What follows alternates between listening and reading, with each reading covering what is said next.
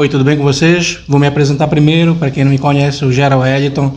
Sou escritor e humorista e vim aqui responder algumas perguntas para alguns estudantes de medicina. A temática do trabalho dele é sobre transtorno mental, saúde mental, e foram feitas algumas perguntas, quais eu vou responder agora. E a primeira foi: quando você começou a perceber que estava ficando doente? Bem, eu fui diagnosticado em 2009 com transtorno bipolar é, que é a oscilação entre a mania e a depressão, sendo que ainda o meu caso tem alguns surtos psicóticos, né? Enfim, eu acredito que a gente vá tendo alguns indícios desde novo, porém a gente não tem o conhecimento, a experiência, alguém que norteia a gente, né? Fale, oriente porque com 12 anos já tinha tive meu primeiro pensamento suicida, né, de realmente querer cometer suicídio. Enfim, eu percebi que estava alguma coisa estranha.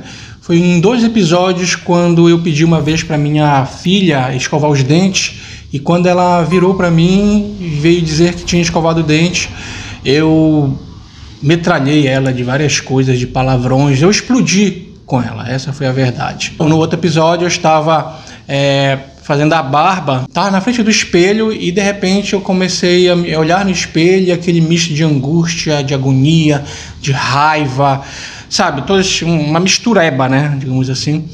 E quando eu saí do banheiro, minha esposa perguntou qualquer coisa que eu não lembro e eu também metralhei, falei várias coisas para elas assim, ofendi de várias maneiras e daí então eu comecei a perceber que tinha algo errado comigo.